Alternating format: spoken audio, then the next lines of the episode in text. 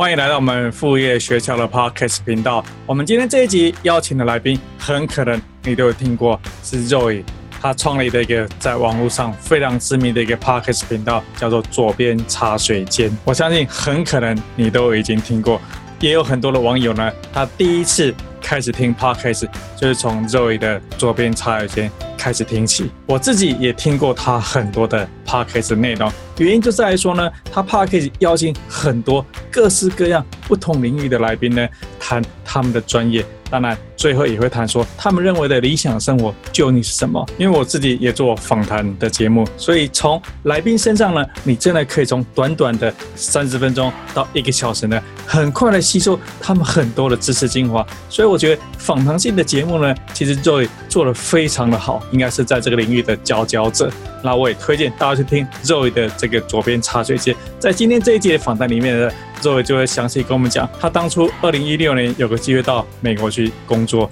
然后持续在那边开始接触很多的 Podcast 的讯息。他觉得 Podcast 真的是一个非常有用的一个讯息的来源，因此他还想了很久，因此他持续吸收这样 Podcast 内容，就在二零一八年真正创立了他自己的 Podcast。在这个访谈当中呢，其实我们副业学校我们都希望说，在上半季开创他的副业呢作为也是我们副业学校的楷模。在访谈当中呢，他会仔细的跟大家解释说呢，他原本是有全职的工作，那他开始开启他的 podcast，逐步的，他跟他的老板讲说，他希望从全职工作改成兼职工作，能够花更多时间在他的 podcast 里面。之后呢，等他 podcast 收入稳定之后呢，他才真正辞掉他这边原本从正职兼职。真正辞掉他的工作，所以这样子一个心路历程呢，也值得很多在副业学校上班族呢，你也想要透过副业呢，真正辞掉你的白天主业。这一期访谈呢，他就带来很多很好的个人经验。当然，Podcast 呢其实是不会帮你赚钱的，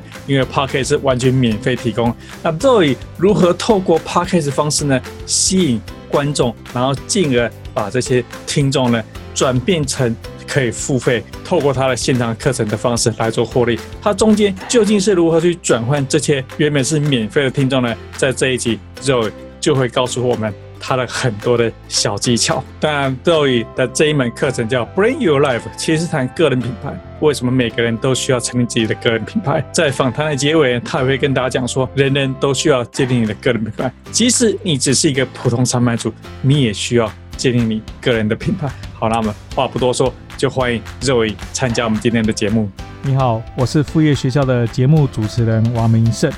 我相信每个人都需要副业，副业学校是给忙碌的上班族而设计。越是忙碌没有时间的人越适合。副业学校倡导人保有白天正职工作，不需投入大笔资金，不透过别人发你薪水，而是靠自己赚到的钱，你会超爱的。今天的来宾是 Zoe，那 Zoe 要不要简单介绍一下你背景呢？好，那嗯，我是 Zoe，我在网络上走跳的名字是佐伊。那我自己现在有一个 podcast 节目叫做左边茶水间，主要是分享有关远距工作、自我成长还有个人品牌经营相关的议题。那我自己做这个大概是做了两年，现在就是也是全职在做这件事情，然后呃也有自己的线上课程等等。不过在这之前呢，我自己是视觉设计师，所以也是在职场就是打滚了一阵之后，才开始有一些领悟，觉得想要出来自己做，然后才展开副业这样子。OK，好，Zoe 的网站就是我去看你的网站，你刚才已经提到说你是视觉设计师，所以其实我看你的网站或者你的 IG，你给我的印象就是哇，这是做的做的非常非常专业的一个 一个 website，不敢说它的配色啊。或是说它的文字的的内容啊，或者说文字的字体啊，我觉得说这远远超过我这种普通的 的人的等级。没有没有没有，就是说，呃，除了说你是本身就是视觉设计师之外呢，那我不晓得整个内容全部都是你自己一手做出来的，还是会有谁可以，或者说你有某一部分是请别人协助？那如果说像我们这样子很普通的一个人，没有任何设计背景的话，我如何把我的网站做的跟你一样漂亮，谢谢谢谢，你 你就是呃过奖了也没有，这其实就是就老本行。我做我做视觉设计师已经八年，所以就是有、啊、有这方面的一些专业跟经验。然后我后来也做网页设计，所以就是呃网站的设计。对啊，就是 那那是我以前的工作，只是我以前是帮别人做嘛，帮其他公司做这样子。然后，呃，后来在做自己的东西的时候，就等于说做的蛮顺手的，所以那些确实是我自己来来设计的。可是如果说，诶，现在是没有什么背景的人，可以怎么样去利用？我现在呀，呃，用一个美国很流行的软体叫做 Canva，我相信名声应该也听过。哦、然后那里 Canva 对。对，然后那里面就是有超级无敌多任何的，就是 template，就是范本。我现在几乎是不自己设计，诶，就是我对，连我自己我都觉得哇，他们已经做得很漂亮了。然后我也有的时候就是只想要求快，所以也懒得设计。而且他们的那个就是整个都蛮精美的，然后功能上都不错，然后也有免费跟付费版本嘛。所以我觉得这个也是一个蛮蛮有趣的点，就是说视觉设计跟网页设计师。未来可以思考一下，就是 很多很多东西都在进步，然后也很有可能会被取代嘛。就是说，那是我以前的工作，然后连我自己现在我都觉得，我来用 Canva 就好了，我不想要自己设计。哇，啊、所以连视觉设计师都觉得说，哎，其实不用自己设计，用这些已经现成的东西，反而就可以做的，其实都已经很漂亮了。其实我觉得，当然 Canva 它是有个它有个极限，呃，例如说你是要做你自己的网站，那可能。呃，功能上，功能上就是你可能还是要自己去琢磨。可是我觉得，如果只是用看的，就是所谓的视觉、所谓的美观，或者是任何 social media，你想要做个缩图，你想要做 IG 贴文，那个完全 Canva 都办得到。哦，对对对，的确就是只要是一个的图片可以呈现的，基本上好像对对对，嗯。好，然后另外回到说，周伟清最知名就是左边茶水间这个 Pocket 的频道。那这个节目应该是很多台湾他们第一次接触 Podcast 第一个会订阅收听的节目，也是 Podcast 非常非常热门的一个 的一个频道。那我想了解一下，就是说你当初如何在两年前如何开启这个知名的这个频道呢？两年前，其实我是我觉得这个有一些地缘关系，就是我以前都是在台湾生活，然后我是二零一六年的时候刚好有个机会，我到。嗯、呃，美国去工作实习，然后那时候呢，我就开始发现这个叫做 podcast 的东西，然后想说，嗯，这个什么好像挺流行的，然后开始有有下载，然后有一搭没一搭听，还没有养成习惯，只就偶尔觉得还还蛮有趣的这样子来看一下。那是二零一六年的事情，然后那个时候的美国 podcast 已经是呃发展到一个就开始要开始要成熟，但是还没有过饱和。的一个阶段，然后我觉得有点像是几年前台湾的 YouTube 的感觉。然后二零一七年呢，我正式的搬到美国。然后那个时间点，我就是开始在美国有交比较多当地的朋友，然后我就发现好多朋友都跟我说：“诶，你对瑜伽有兴趣哦，你对冥想有兴趣，你对呃行销有兴趣，你要听谁谁谁的 podcast。”然后我就说：“为什么？就是为什么这个这么流行？然后台湾从来都没有听过。可是我就是在这边，大概真的是从二零一七年开始一头栽进。” Podcast 的世界，所以我自己是当听众当了大概快要一年吧，就从二零一七年开始在美国这边就觉得哦太棒了，就真的是跑步啊、洗澡，我洗澡的时候也会听，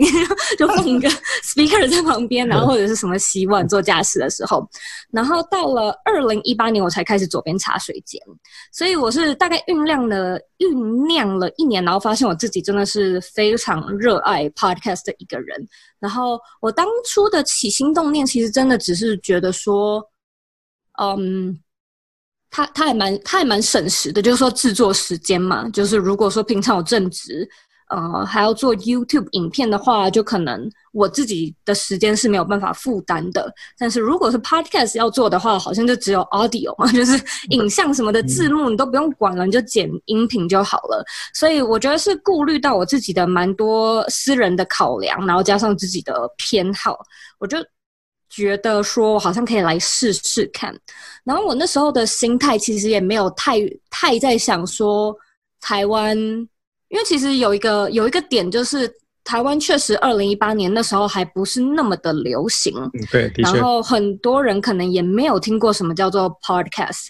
或者是这个 app 根本也从来没有打开过嘛。所以我觉得我那个时候想要试的想法，就只是觉得有趣、好玩。然后我觉得，哎，在台湾就算不流行，但那倒是其次，我们就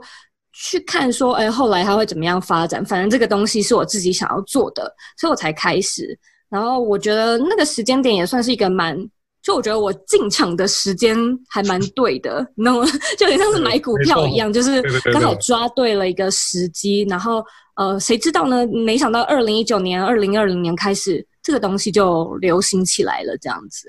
对，应该是二零一九年开始更多人知道，然后二零二零年大概就是就全世界各地都爆发，就是大家都开始一头的投入这个 Podcast。所以你一开始经营就是二零一八年开始经营 Podcast，你那时候是，我那时候已经已经在美国工作了嘛？所以你是一边工作一边开启你的这个 Podcast 的频道吗？没错，我是平常有工作的。哦，OK，OK，好，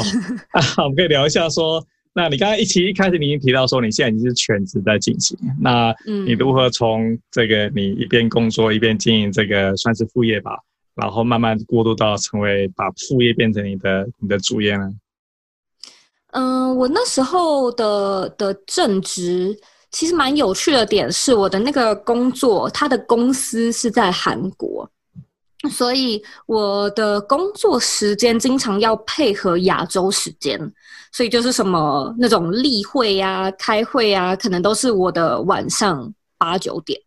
然后我等于说早上会有一些时间，例如说早上九，如果说我早一点起床的话，可能九点，然后到。可能中午十二点，或者是甚至是两点，会可以是我自己一个比较 free time，就就有点像是大家平常下班的时间，嗯、只是我是倒过来这样子，因为台湾的时倒的时间是有空的。对对对，台湾跟美国的时差，所以我觉得这也算是一个优势之一。因为我知道很多人可能会觉得说，我上了班一整天，下了班之后我已经没有那个心情，没有那个体力再来经营我的副业，所以我觉得这个真的是我我那时候开始幸运的一个地方。就是我会把我的事情，左边茶水间的事情，就一早起来就赶快做一做，然后我大概下午两点的时候开始做我工作正职的事情，这样子，然后我大概是做了一年，就是真的等到了一年之后我才离职的。所以这这中间的转换是一个很很保守，然后很很小心翼翼的转换，就是因为我们那时候在美国生活，就是生活费也很高，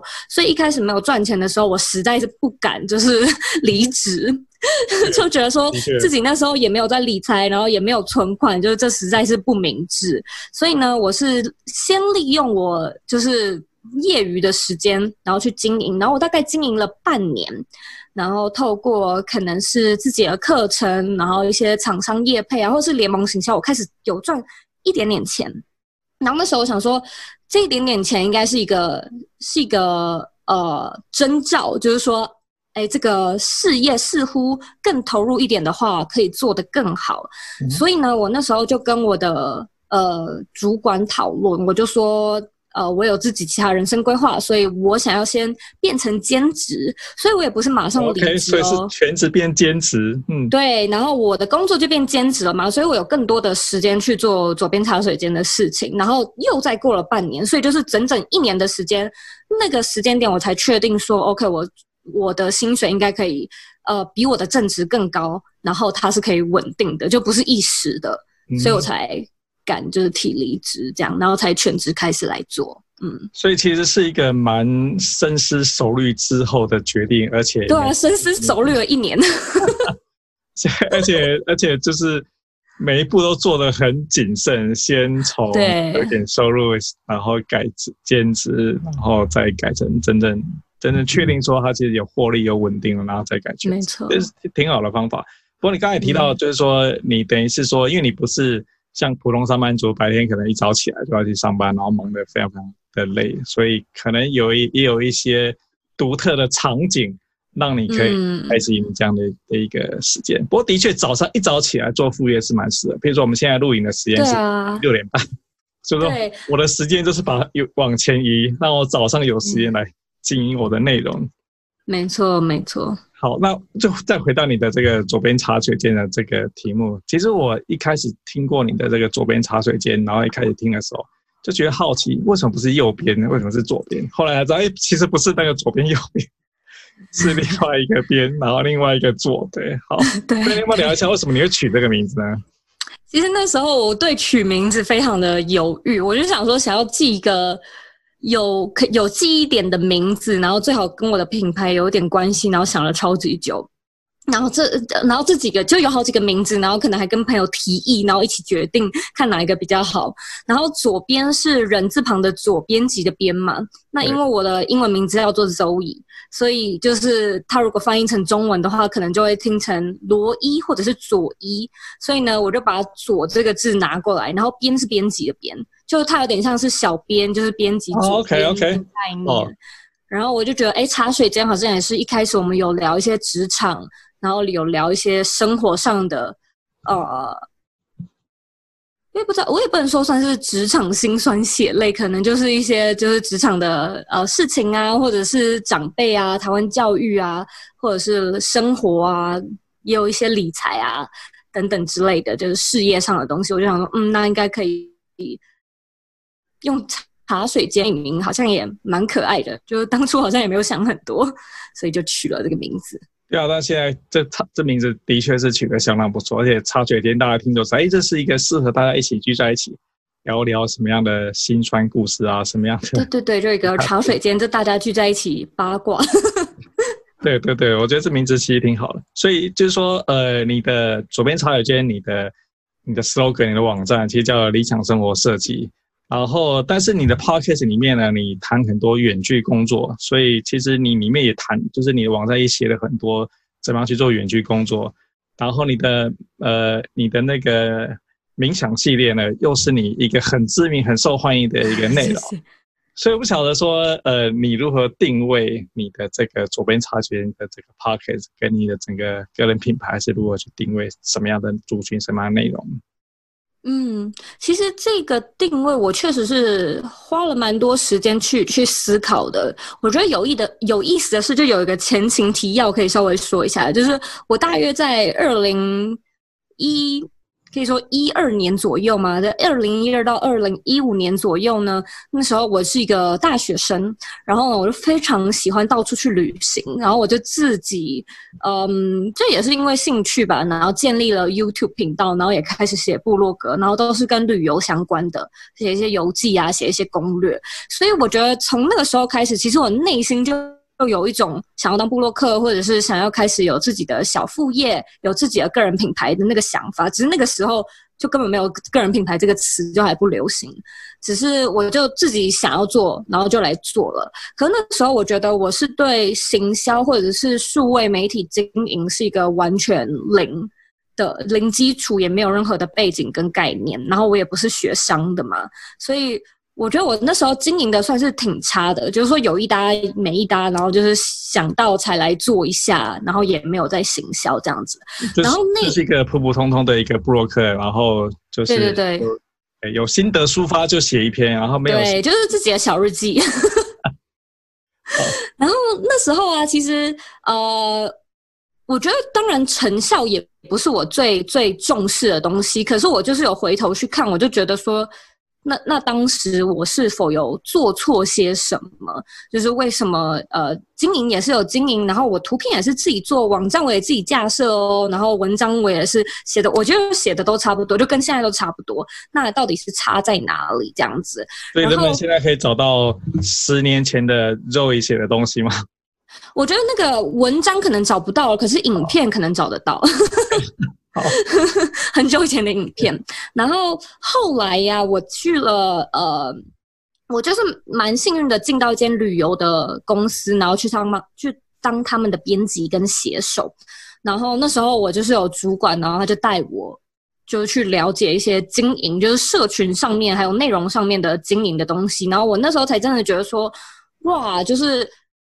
一间经营一间公司跟经营一个兴趣是差非常多的，就是没想到我真的是就是功课也没有做足，然后就是相关的就是该做的事情也没有做到，然后可能都太以自己的。想法为出发点，然后没有去考虑到一些市场啊、定位啊、观众啊等等之类的东西。然后就是大学的时候能够有这些想法就已经对，就就没有了。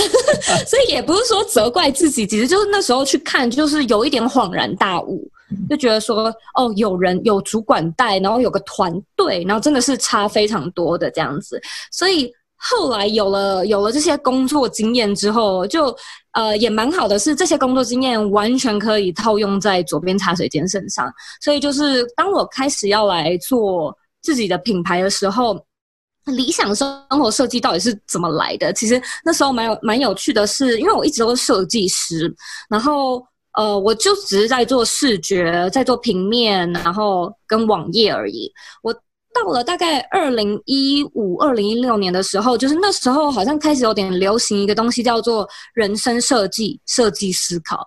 这个东西。我我听过设计思考，我不知道人生设计这又是怎么回事啊？哦，人生设计在美国超流行的，它是 life design，然后它是史丹佛大学的热门课程，可可能就是大家都抢着修那堂课，然后他就是告诉你说你要怎么样用设计思维，然后就是有点像是产品设计的思维去设计你的人生，就把你的人生当成你的一个呃商品也好，产品也好，然后就是有一些步骤嘛，就是说要怎么样做市场调查，要怎么 prototype。那你的你的 design 这样子，然后那时候就觉得、嗯、哇，这个这个点子太新奇了。那为什么我做了几乎是一辈子没有一辈子啊？就是说出社会之后做了这么久的设计师，从来都没有想过我可以设计我自己的生活或我自己的人生。就都只是在设计一些、嗯、呃网页上面美美的东西而已。可是应该说，你都是为别人设计，没有替自己设计。对对对对。然后我那时候就觉得这个点子太新颖，然后太吸引我了。然后那时候我就一头栽进，就是去看很多资料啊。然后我我甚至还报名他们就是线上的课程，然后就开始在那边学，然后买书等等之类的。所以后来我要经营就是自己的个人品牌，就二零一八年的时候，我就是马上跳出这个点子，我就想说，其实我是。设计师背景嘛，然后呃，能不能够把这个概念套用在自己的身上，就是说去设计你自己的理想生活。那你问到说，哎，理想生活好像我也谈很多远距工作，那甚至还有冥想等等之类的，所以我觉得这个定位它其实蛮 tricky 的，因为。我一直很想要讲很多，就是我觉得在在做品牌的人有两种，一种是他们找不到自己的兴趣是什么，然后想嗯很难很难去找到，就是说我到底要做什么主题。那另外一种就是我什么主题都想做，就是说我兴趣很多，然后我我喜欢美妆，我又喜欢穿搭，我喜欢电影，然后我又喜欢美食，我喜欢就是等等之类的东西，就是太多了。所以我觉得我那时候。出现的一个问题就是说，我是第二类，我是兴趣太多类，然后我非常难去只选某几种，所以我才想说，那不然我先把理想生活设计这个框架架出来，那至少接下来我再去讲一些我有喜欢的东西，好像也不会太突兀。因为现在如果你说理想生活设计，然后我来讲个理财，好像也有点牵得上边，因为你的生活要理想。你要有一些财务的稳健，这是很大的框架之下的。对对对对，所以我就把空间变得很大，然后可能也会去讲冥想，然后远去工作，因为工作也是生活中很大一块嘛，所以我也讲很多工作。所以那时候我觉得我也算是打了一个保守牌，就是给自己很多转换的余地这样子。的确，其实我访谈过几位很好几个来宾，就是我发现说大家都有跟你一样停不下来、闲不下来的一个特色。就是你想做的事情实在是太多，嗯、然后你觉得说，哎，这个我也会啊，这个我也可以啊，这个我也很想聊啊，然后每天就是一直忙，嗯、然后一直想要讲各式各样的内容，或者做各式各样的事情，就是属于一种停不下来的人。我觉得好像你也是一样，有这样子的一个特质。嗯、有一点。对，因为我自己也是一个停不下来的人。譬如说我有我有我的 podcast，然后我还跟别人还有另外一个 podcast，然后我有我有我有自己的主业。然后我还，我现在还有一本书嘛，刚刚写完一本书，然后我还有我的、嗯、我的 YouTube 频道，就是别人也是觉得我怎么是一个停不下来的人，都同样我也觉得你好像也是一个停不下来的人，所以所以谈到说你的，就是你架了一个很大的框架，理想生活，那理想生活是很多嘛，所以你也谈很多内容，然后不晓得说现在你的听众，你的 Podcast 的听众，或者说你的呃课程的购买的人啊，你的网站。大概都是什么样类型的人？他有没有一个比较清晰的一个轮廓出现呢？嗯，其实我们现在的观众，就是如果你要说学生好了，嗯、女生是比男生还多的。然后年龄的话，大概是二十五到三十五，是是大中。可是可能也会有更年轻的跟更年长的这样子。然后我认为，我觉得蛮有趣的一个点是，诶，这些人是一个什么？就是到底是哪一个类型的人？其实我觉得这些学生他们应该都算是处于一个小资中资，就是说可能小康的的一个生活，也就是说自己的生活。也没有不好，然后也过得还不错。可是我觉得这个这个阶段的人呢、就是会卡在一种，我也不能说食之无味，弃之可惜，但是就是会觉得我还想要做点什么，我还希望可以有一些不一样的东西。然后我不想我的人生就是这样子，或者是我现在生活也没有过不去，可是。我希望有几个点是可以更好的，例如说理财，就是财务方面，我我希望可以更好，或者我希望可以找到更喜欢做的、更有热情、更有成就感的工作，或者是我希望，嗯、有一天可能，呃，例如说地点可以自由啊，然后可以到处去旅行等等之类的，走向财务自由。所以我觉得这些人，他们可能是心目中就是就是。就是现在的生活水平绝对是在一个点，可能就是那个点有点不上不下，所以我觉得蛮有趣的是，嗯、呃，刚好 target 到的人都是，我觉得也可以说是上进吧，就是说蛮蛮上进，上进的，对，对，蛮积极，然后蛮努力，而且是愿意给自己机会的人，就是说，嗯、我我相信世界上有很多人是。可能对自己的生活是非常满意的，可是我觉得，如果说你对自己的生活是非常满意，可能就不会来追踪我，或者是上上我们的这些课程。我觉得可能就是因为会有一些点是让你觉得 OK，在更好的地方，然后你才会，比如说上网开始找资料啊，去问朋友在听些什么，看些什么书啊，然后才会进而接触到这个频道这样子。对，的确，就是我在台北市政府做创业门诊嘛，所以来找我的都是会一些他已经在创业，或者他准备想要想要辞职去创业。那女其实大部分我觉得很奇怪，就是其实大部分都是女性，然后也就是在这个三十岁上下的这个年纪。那其实也可以理解，就是说，就就你刚刚谈，他们其实已经可能就这个年纪，他已经有工作一阵子，那他。至少有一些收入，当然大家都不满意自己的收入，然后都会有一些心中的想法。那呃，他可能一边去听你的这个理想生活究竟是什么，开始规划他的人生。那在某一点，他突然说：“哎，我要辞职去创业。”然后就会 就会到我这边来，就会来找你。对对，我看到就是这样子的人。的确会形成这样的的一个风格，所以左边茶水间你的这个等于说你已经经营了两年之后，那你不然呢？你的 podcast 有很多的来宾的访谈啊，然后你也经营很多的这个这个网站啊，或者其他给大家的一些指导。因因为我看过你有线下的内容，然后这一些因为你的主题理想生活之下，主题真的是非常非常的多嘛。然后你有听，你就你有你有做过调查，或者说你隐约会知道说这些你的 target 的 user，他们现在喜欢哪一类型的内容吗？嗯嗯，在我们频道蛮受欢迎的，一直都有像是你刚刚说到的冥想，然后我觉得再来也很受欢迎的，可能就是比较比较硬、比较干货的远距工作跟品牌经营了。就是我觉得这个真的是大家会想要。加强的地方吧，可能也心里觉得说，哎，这搞不好是我第二收入的来源，或者至少我是想要留下一些什么，就我我我这辈子的人生想要留下一些故事，留下一些我我想起来会呃，就是开心开心的微笑的事情等等之类的，所以就是会想要增进自己这方面的技能，或也有一些人是觉得说，这些技能就个人品牌经营啊，或者这些数位行销技能，未来就是在。呃，无论是任何产业都很受用，所以我觉得可能是进第一个可能是冥想类。我觉得冥想也可以分成自我成长吧，就是说，嗯，现代人压力很大啊，然后时间很紧凑啊，然后要怎么样专注啊，怎么怎么解决拖延呐、然后怎么就是让自己呃舒压啊等等之类的，就是那可能是大家第一个会想要。呃，关注的一题，然后第二个就是很技术类的了。的确，那因为你的频道的一个特色是，你有各式各样来宾，所以即使我是一个完全不知道说我的理想生活究竟什么样子，但是到了你的频道呢，也会听到很多人在谈说他是这样这样这样这样在进行。那这一些来宾究竟你怎么找到他们？你怎么决定说我要找这种类型的人？那如何去跟他们联系呢？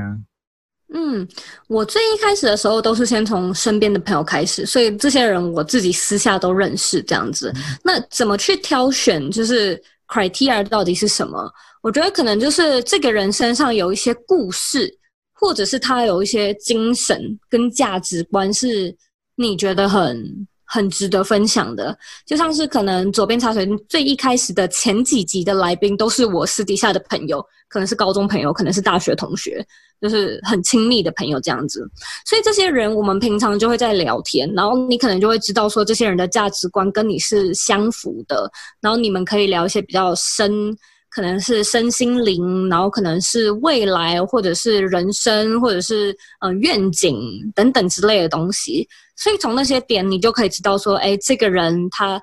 呃他是一个合适的来宾，因为我们至少是在一个 same page 上面可以 share。或者是说可以激荡出相关的对话嘛？那之后我们怎么挑选相关的来宾？我可能会就是我我其实也是一个网络使用者，我也会用 IG，也会看 YouTube，所以我平常就是看，然后就看有什么喜欢的人，然后就是一个接着一个连，然后你可能。呃，例如说，我现在讲讲几个人，例如呃，可能追踪自己有在追踪，自己有在研究社群行销，然后就因此知道了杰哥，就是说社群动的杰哥这个人，然后你可能知道他是某一个社团的创办人，所以你就会想要呃去邀请看看，然后可能就只是我我其实一直到现在都是用非常非常传统的那种寄信的方式，就是寄 email。嗯然后去来回的问，然后可能也会从他那边，就说有这个来宾之后，可以再去连，就看他那边有什么样的人脉，然后去挑选说，哎，这个人是不是身上有一些值得分享的故事，或者是他是某一个特别嗯、专精的专业，例如说现在可能是什么电商人妻嘛，是特别在讲 IG 的，所以我也有的时候也会去挑选一些我不能讲的。就是比如说，IG 的经营可能不是我特别专业的，然后有的时候我自己也会依照我自己的私心，就是说我最近可能是特别想要学理财，或者我最近是特别想，所以所以我会故意去找那种那种来宾，是我也想要去听听看，或我也有问题想要问他的，所以还蛮有意思的是，就是先从自己的需求或是。来宾啊，不不不，不是来宾，观众、听众的需求。我有的时候会直接问我的听众说，有没有推荐的人，有没有想要我访问什么样的主题，然后从那里你就可以知道说，那大家最近是关注些什么样的议题，或有什么样的需求跟跟痛点，然后你就可以针对这些主题去找一些，去请别人帮你推荐一些人，或者在上网网络上找到一些合适的人，这样子。对，的确，就是来宾访谈是一件很有意思的事情。就是说，等于是说你在可能三十分钟到一个小时之内呢，你大量的吸收他的精华，然后他可能平常外面不会讲到那么多，你也不会跟他，即使你认识，你聊天也不会聊聊成这个样子的性质。但是你很快就吸收他的很多很多知识。比如说，我在另外一个频道叫托克学校，我负责的那一段，我们好几个主持人，我负责那一段，大概我访谈大概二十位主治医师等级的人。所以就是有一阵子，我每天都在研究各式各样的癌症啊，什么什么样的病啊，然后就觉得这个时候呢，呃，就是那几个月的时候，眼界大开，就是各式各样的疾病呢，反正我就一次就听主治医师跟我讲一个小时，那这件事情究竟是怎么回事？的确，就是访谈是一个，呃，也是增长自己这个知识的一个非常好的方法。但是 Podcast 毕竟它是一个免费，就是大家都可以听，就是二零一八年开始，大家都可以听点 Podcast，它会很受欢迎。但对于你想要从兼职到全职的话，只靠 Podcast 呢是没有什么实际用处的。那你如何把这些 Podcast 听众转成实际上你有办法赚钱的方法呢？其实呃，很多人都会在想说，哎，Podcast 到底能不能赚钱？我觉得这个东西。就是要要，如果要我直接回答，我会直接说不行。可是就是当然也是可以啦。例如说，你可以在 podcast 里面放一些广告嘛，有有厂商赞助啊，你说个三十秒，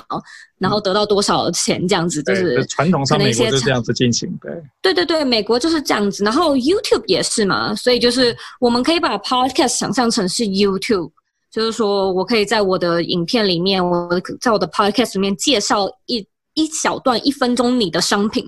然后就是透过这样子去去做一些呃佣金或者是合作合作费，可是我一直都觉得那个是一个很吃力不讨好的的获利模式，就说赚的实在是太少了，就是在在我自己的想法上，所以其实我那时候就是有在研究说到底要怎么样获利，我就有发现你一定要有自己的产品或者是自己的服务，两种都可以，哪一种都可以，但是就是你一定要有一个是比广告更更 scalable 的东西，你有一个东西可以卖。就是说，对对对，就就换成一个一个另外一个名词来讲，就是说，呃呃，你的的听众啊，如果说他真的非常喜欢，他觉得太感谢这个 Zoe 提供这么好的内容，他们想要用一些行动，就是付钱给你的行动呢，你要有一些方法让他越让他有办法付钱给你。没错没错，因为如果我们现在讲讲我讲什么呢？我可能讲说，Podcast 里面我卖我我放广告广告，就是厂商置入的广告好了。我可能卖我现在这个这个雪球麦克风，可是每一个人听你的 Podcast 不一定每一个人都要买麦克风嘛。所以我觉得这个是一个很就是他他他的。转换是比较低的，可是如果说你今天的产品，就算只是一本书，就算只是电子书，它还是可以吸引到更多的观众，是因为对你在讲的 podcast 主题感兴趣，所以他也很有可能对你、你的书、你的电子书、你的课程、你的服务感兴趣。像是其实我在我在美国就看过很多，他们是例如说就有，我记得。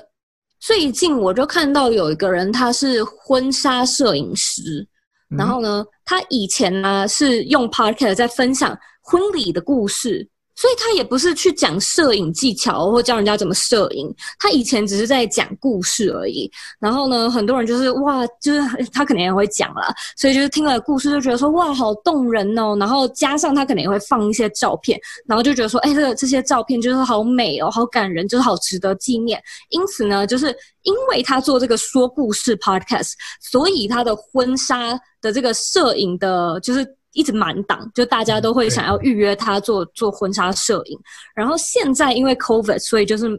嗯，大家比较少举办大型的婚礼。然后他就开始开自己的摄影课，婚纱摄影线上课程，就是怎么用 iPhone 照相，然后怎么用那个数位相机或者是单眼照相。所以就是他自己也有就是其他的转换模式。可是那个 Podcast 啊，他就只是一直在讲。婚礼的恋人的故事等等之类的，所以我觉得也是非常有趣的是，你可，嗯，大家应该要把 YouTube 也好，呃，部落格也好，或者是 Podcast 也好，想象成是一个入口，然后这个入口它只是一个工具，那有点像通道这样子，就是把这个门打开，然后通通往通往某一个你想要让它抵达的目的地，所以就是这个 Podcast 是一个。通道的感觉，那通道本身赚不赚钱，我觉得，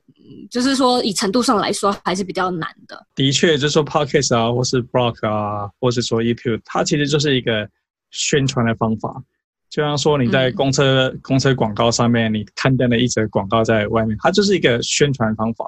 那让别人知道说，哎、嗯，有你这个人存在，有 Zoe 这个左边茶水间的这个频道存在，然后他们找到你之后呢，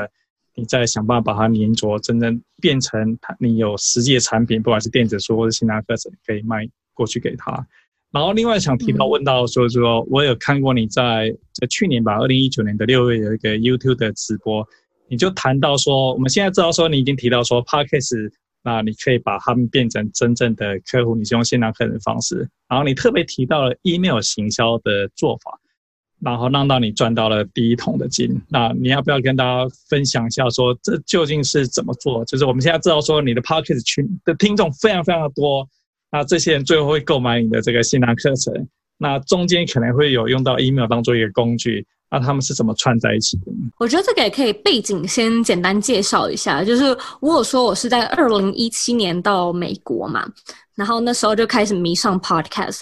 我那时候啊，就发现很多的，就是美国的，就是那种就是 podcaster，他们会在他们的节目里面一直去做一些 call to action，就是所谓的行动呼吁。那这些行动呼吁可能是说，哎，你可以回到我的网站下载什么东西，或者呢，你回到我的 show notes 里面，它里面有个 PDF，你可以去下载，或者呢，你可以订阅什么，或者我有一个免费的课程，然后你只要输入什么网址。然后你就可以去去呃索取免费课程。所以我自己是听众，然后我就听了一年，我就想说。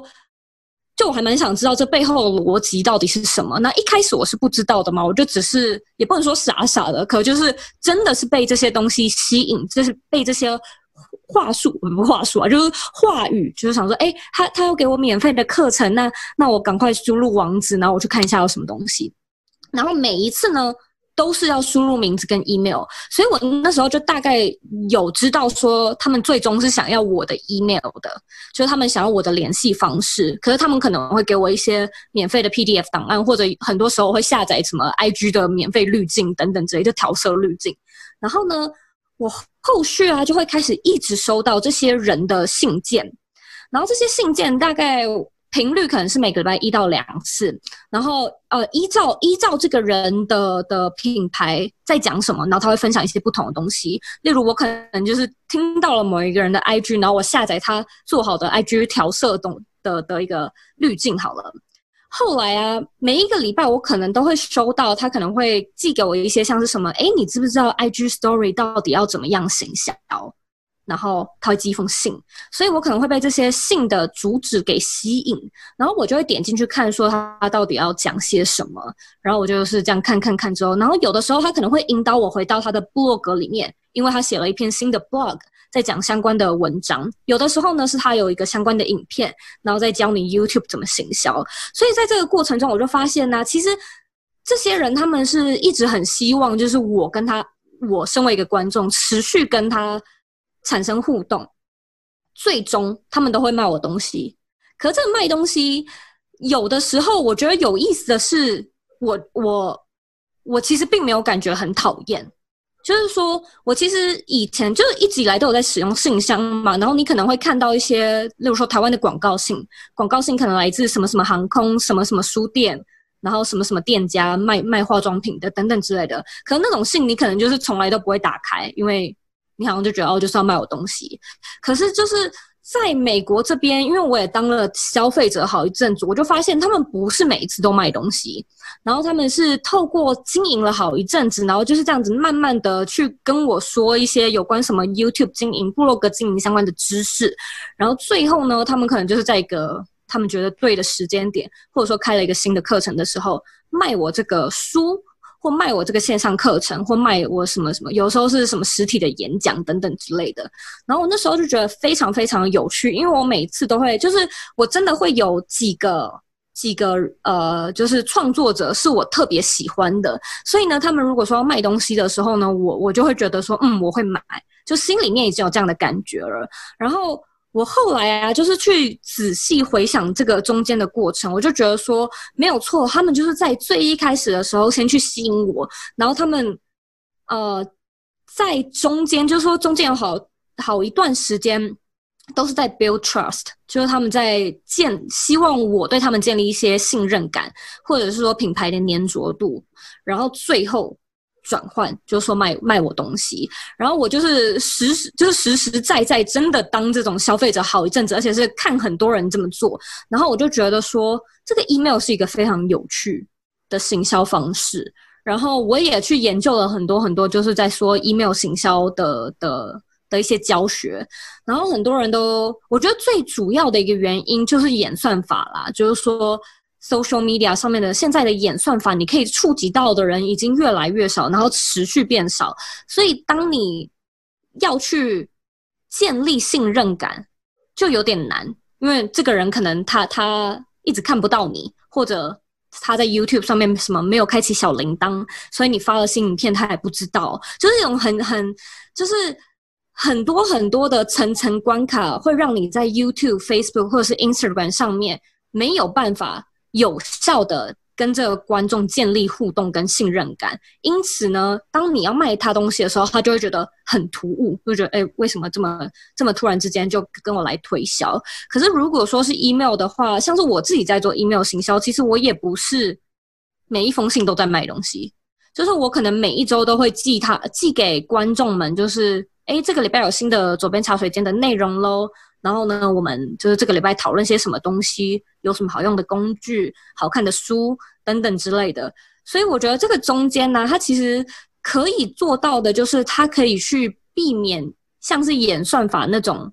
呃，就是让你的观众没有办法跟你建立建立信任感这中间的一个阻隔。那当你呢，最后真的想要销售的时候，这些人他们可能对你的风格，例如说你你说话的语气呀、或者甚至是你教学的风格，都比较熟悉。那那时候呢，你再去推销，我发现它的转换率真的是比就是透过什么 Facebook 广告来的好很多。所以我自己也是测试了好一阵子，然后就觉得嗯嗯嗯，这个这个好，这个好用，然后直到现在都还是一直在沿用这样子。所以等于是你看很多其。呃，在美国这些 blogger 啊，或者 YouTuber，他们其实就是活生生的示范这个做法给你，然后发现其实原来就是要这样子去用，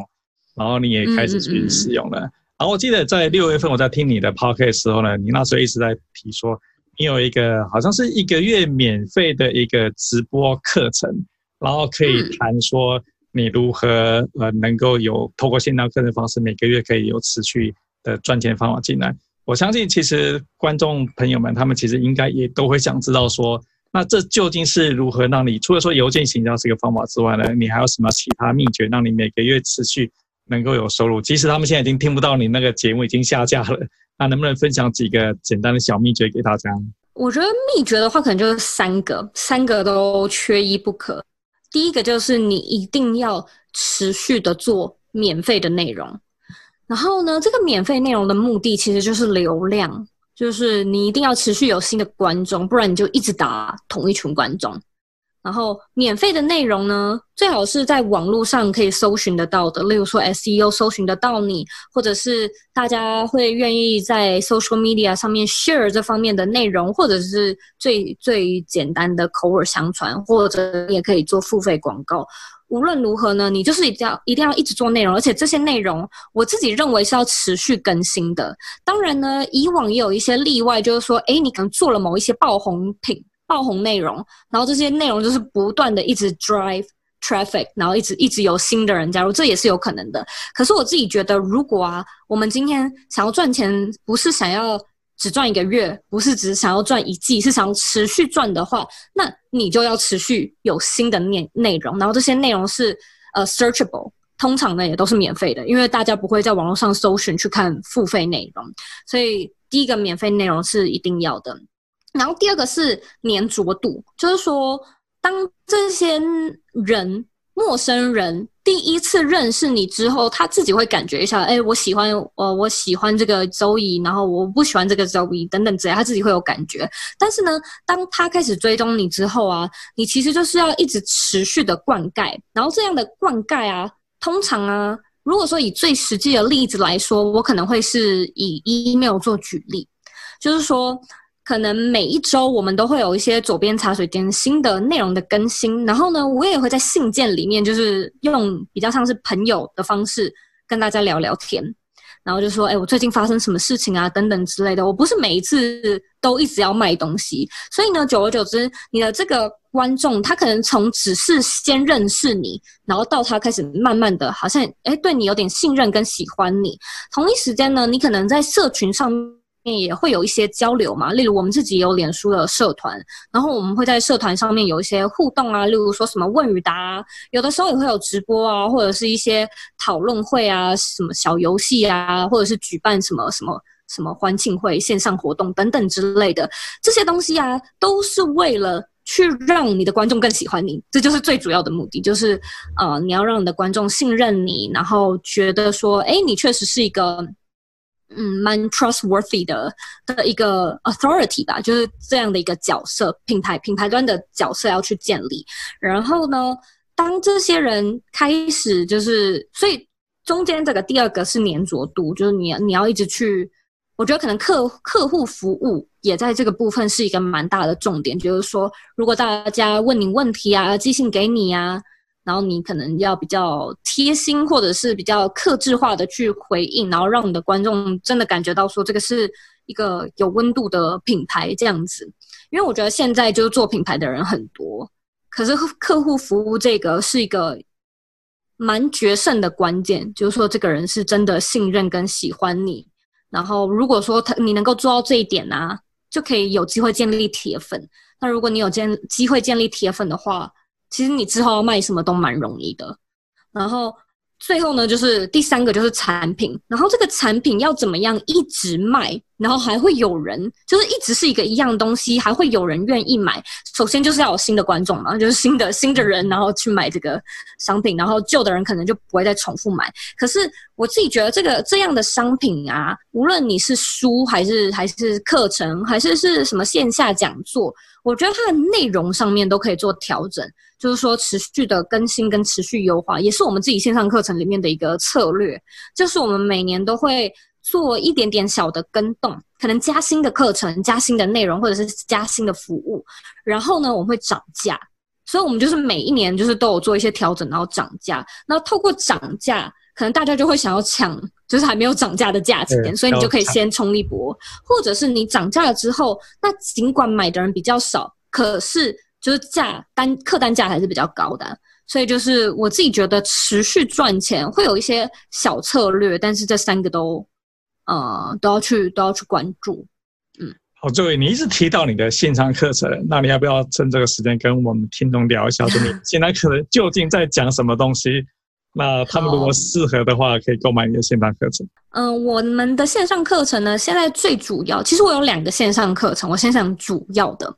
主要的线上课程呢叫做 Bring Your Life，然后它是一个一年四季二十四小时都都都在卖的课程，它就是一个长期在那边的课程。那 Bring Your Life 呢，它是一套教你如何就是建立自己个人品牌还有获利模式的课程。所以我们这个课程总共有八个。大单元就是说，从品牌定位呀、啊，然后到你的那个品牌的设定，然后群众样貌、观众样貌的设定，到什么平台的选择、内容上的行销，还有获利模式的建立跟后续就是整个品牌的行销等等之类的内容，就是一系列的的课程。然后它是一个蛮深也蛮长的课程，通常呢，学生是花会花到两个月的时间去去上课。然后我们这个课程就是也有很多线，就是也有很多线上的一些 bonus，就可能我们会有直播的 Q&A，这个我们可能每每个月都有。然后我们也会有一些学员分享，就是我们会有请做的还不错的学员，或者是某一些主题他们特别想要分享的学员，就在我们的社团里面。然后我们今年呢也加了一个新的。新的单元，新因为是新的课程，bonus 课程就是在讲联盟行销，所以我们就是会每年依照大家可能针对个人品牌经营上面有什么样的问题，然后增加一些新的课程。但是主要的课程呢，是在教你怎么样去做品牌，然后怎么样去做获利的模式。所以这是第一个 Bring Your Life 的课程。然后第二个课程呢，我们这个课程叫做 Dream to Go，它比较特别，它是一个设计思考还有人生设计的课程。它其实呢是我第一个课程，因为那是我的背景嘛，所以我比较我比较熟悉。但是呢，这个课程比较特别的是，它只有在每个月的十二月开放，所以它会配合就是像是新年新希望啊，或者是新年规划，就是教你怎么样去做下一年度的人生设计，然后怎么样规划到你下一年度的。人生里、生活中这样子，然后它是每年的，通常是十一月、十二月才会卖，才会卖一次，所以就是有主要有这两种比较特别的课程。嗯，哦，所以真正的核，真正核心课程其实就这个 Bring Your Life。那对于一个，比如说我的频道的观众主要都是上班族，我们是给上班族的一个频道。那一个普通的上班族，我就是白天认真的工作，晚上回家想要放空。那他为什么也要建立他自己的个人品牌呢？其实很多人都会问我说：“哎，我其实不想要抛头露面，我不想要当 YouTuber，我不想当网红啊。那就是我到底为什么要来学这些东西？可是我觉得个人品牌它已经是一个很，它已经不再是一个抽象的概念了。所以就是说，如果你自己啊，就算你是一个永远想要在职场然后直线往上升，然后变成高阶主管这样子的人。”我觉得你还是可以自己去建立你的专业的个人品牌。例如，我身边就有产品经理啊，然后他自己也有在上班，可是他也有自己的个人品牌，然后还自己出书。所以，当你要在做，当你要来做个人品牌的时候，不是说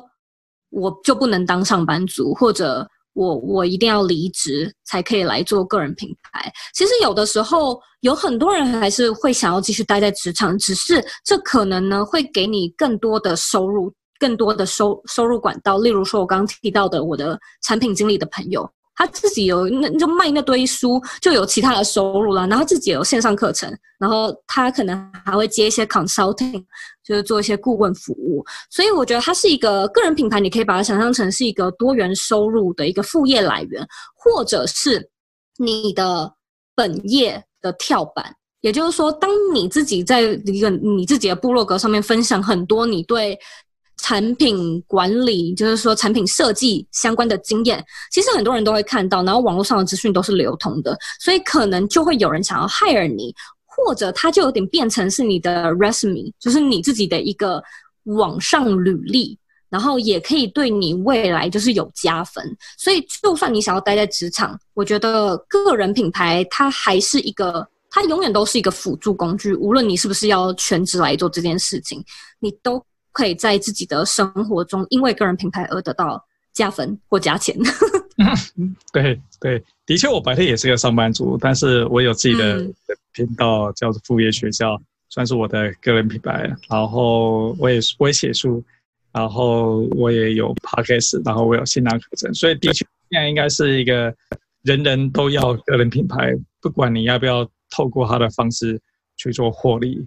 然后不晓得说，在你的这个 Bring Your Life 的线上课程里面呢，对一个个人品牌，你会有提到它究竟有什么样方法，它可以赚钱吗？嗯，其实个人品牌现在啊的赚钱方式，它已经开始有一个固定的形式了。例如说，呃，因为这可能又会牵扯到到底是被动收入或主动收入嘛。那我相信被动收入可能还是比较受欢迎的，就大家希望可以少点工，然后让它自动自动的 run 这样子。所以呢，像是被动类的东西，你可能就可以有像是什么线上课程啊、书啊、实体书、电子书啊，或者是什么呃线上 consulting，就是说像什么顾问类、一对一咨询的教练类，那可能就是主动类，就是主动收入。可是其实我自己是觉得，获利模式它有，你也不能说很多，可是就是它大概有十种。有这几种，然后这十种，对，对，就是有有这几种可以给你选。然后呢，你可以去，例如说研发商品，然后你可以去做联盟行销，或你可以去就是呃办理线下活动，或你是特别在做像是什么美国很流行是那种什么 retreat，就是什么三天三天两夜的一个一个活动啊等等露营啊，我也不。对，不一定是露营啊，就是说那呃线下的实体体验、体验活动等等之类的，就是那种也有。所以我觉得其实呃，如果说我们要讲种类，大概大概这几种，可就是这个种类下面呢、你可以去做很多很多的创意发想，就是说这这这完全就是依照你自己的品牌到底是什么，然后你再去做相关的延伸。嗯，所以想知道更多，就是只要可以去购买 Bring Your Life 这个这个产品就可以了。对，或者是也可以来上我们的免费课程，因为我们就是有提供个四天的免费课程。我相信我可以再提供您顺连接，这个放在链接里面。对，所以经营这个频道两年，嗯、对不起，经营这个频道两年以来呢，这频道对你个人会有带来什么样的改变吗？当然说，除了说从从这个上班族，然后你慢慢变成一个全职经营个人品牌，那还有什么样的改变？好的改变，或是不好的改变？我觉得一切都变了，一切都跟两年前不一样了。对，然后完完全全是因为就这个这个新的新的职业，我觉得蛮有趣的是，我其实以前就说现在是自己来做，然后好像也开始有一些团队，然后有员工了，所以我觉得哇，这个完全是你看你看事件或你看生活的角度都不一样，就是说你好像可以开始。更了解资方到底在想什么，因为你现在是资方，你现在是发钱的人嘛，等等之类的。所以就是，但是以前你也当过员工，然后你现在可能就是也是要去服务你的顾客嘛，就是服务你的学生，所以你也有一点点算是就是呃帮帮忙，这不叫什么，就是说。也不能说看人家脸色，就是说你两种角色都当得到，你懂吗？嗯、所以就是你的生活看事情的角度就变得非常的多元。然后我自己私下的生活也也受到超级多的影响。然后我觉得最主要的影最大的影响可能就是生活的规划吧。就是完完全全都跟以前不一样了。然后现在的生活规划是完全要自己来做，就包含几点起床，没有人会管你，但是你最好还是要几点起床，然后逼自己起床，不然的话就是怎样怎样怎样的。所以我觉得蛮有意思的是，这个这个完全是一个个人修炼的开始。诶，就我自己觉得他，他他给我，他一直在丢给我新的人生课题，然后然后。因为这些课题越来越多，所以你的生活需求也开始出来，就是包含说，哎，那我那我到底要怎么减压？因为工作的压力还是有点大，或者是我到底要怎么样？就是呃，建立一个比较比较透明、扁平，然后甚至是开心、呃，凝聚力高的团队。就这种东西，我觉得我以前根本就不需要去考虑。然后现在就是因为有这些课题，然后我开始要看书。我我要我要去翻书啊，然后我要去学习等等之类的，所以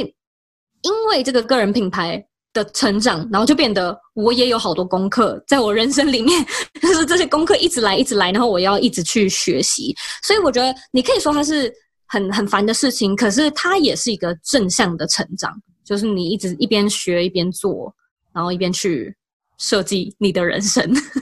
所以等于是你亲自在实践理想生活的一个人生设计，究竟要怎么进行？那你刚刚提到说，作为一个自媒体的一个工作者，你刚刚提到说，哎，现在已经没有人要早上叫你几点起床了，你自己几点起床都要自己想办法起来。那可不可以稍微聊一下说，那你的一个整天的一个工作啊，它的流程大概会是怎么样子？它你会做到哪一些的事情在里面？因为毕竟全部都是你自己安排，没有任何的老板，没有任何的顾客。他会来推你说：“哎，Joy，这个哪件事情目前还没有做到？”如果你要问我，嗯，我们先从目标好了。就是通常我自己会有什么年目标、季度目标，就是我是一个非常疯狂喜欢定目标的人，非常有规律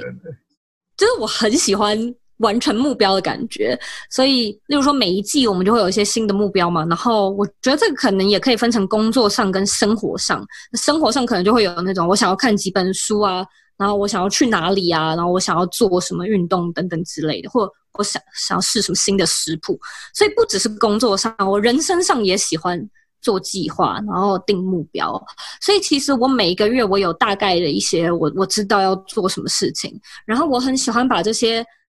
季度目标可能再规划成月目标，然后再规划成周目标。然后现在如果我们先先先撇除生活不谈，我们谈工作好了。我觉得。今年有一个非常有趣的点是，可能也是因为经营这个品牌两年了，然后现在有比较稳定的的的助理这样子，所以我觉得我好像终于可以比较放松一点。我觉得我以前都是在那种也也称不上是痛苦，可是你一直都很忙，就是你永远都可以找到新的事情做，然后你的生活很充实，然后永远都停不下来，就是这件事做完好像又有其他的事情。然后现在算是比较。比较可以放松，所以就是我的目标可能不会有那么多，然后我一个礼拜可能完成三大事情即可的那种感觉。然后这，然后这些如果说再安排进每一天的话，每一天可能就会有呃，例如说几点要要开会，可能要跟名生一起录影等等之类的。然后呢，我就会去看说，哎，那我前面几个小时可以做什么，然后后面几个小时可以做什么。然后我现在是尽量早上的时间是。给我自己，然后跟我先生，就可能去运动啊，或者出去，呃，就是爬山等等之类的。但是我以前完全没有过得这么 这么 free，就是直到现在才可以有这种奢侈吧。然后现在呢，我是尽量每一天会会工作三到三到五小时，就不会抓太紧。然后其他的时间可能就是生去完成我生活上的目标，嗯。对，所以其实除了说工作目标，你还有人生目标、个人目标，你要自己去达成。对对对，对，好，所以其实每一个上你节目的理想生活的来宾呢，你都会问他们一句话，就是你认为理想生活是什么？我不晓得别人有没有问过你这个问题，但是我想用这个问题来问说，那你觉得你的理想生活会是什么？其实如果以前有人问我的话，我都会说，我很希望有一个不凡的事业。但是平凡的人生，我觉得这个东西它直到现在都没有变。但是我现在有比较专注的，就是用不一样的角度去看，什么叫做平凡的人生？什么叫做不凡的事业。然后我自己也是一直在做这这方面的定义，因为你你当然可以讲出来哦，我希望有一个很平凡，然后很很舒适的人生。可是这个定义到底是什么？对，就是我现在一直去，对对对，我现在一直去定义。然后如果你说不凡的事业，那你到底要多不凡？你要进到就是台湾五十强，然后就是在零零五零里面吗？还是你要你要就是什么叫做不凡呢？所以其实这个定义就是讲是这样讲，可是。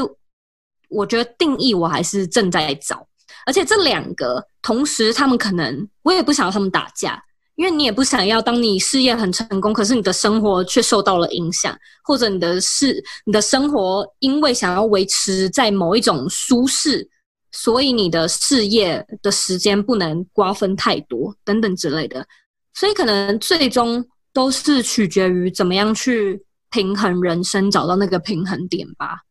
那个平衡就是最理想的状态。好，所以就是平衡，就是对你来讲是一个理想的生活。你应该是这样在在做写是吧？对。嗯。OK，好，那我我相信说大家都认识，大家都认识 Zoe，但对大家可能你可能有经营好几个不同的呃现场的媒体的内容，我们如何能够，如果网友对你有兴趣，如何去找得到你呢？嗯，可以在网络上或者是脸书上搜寻“理想生活设计”，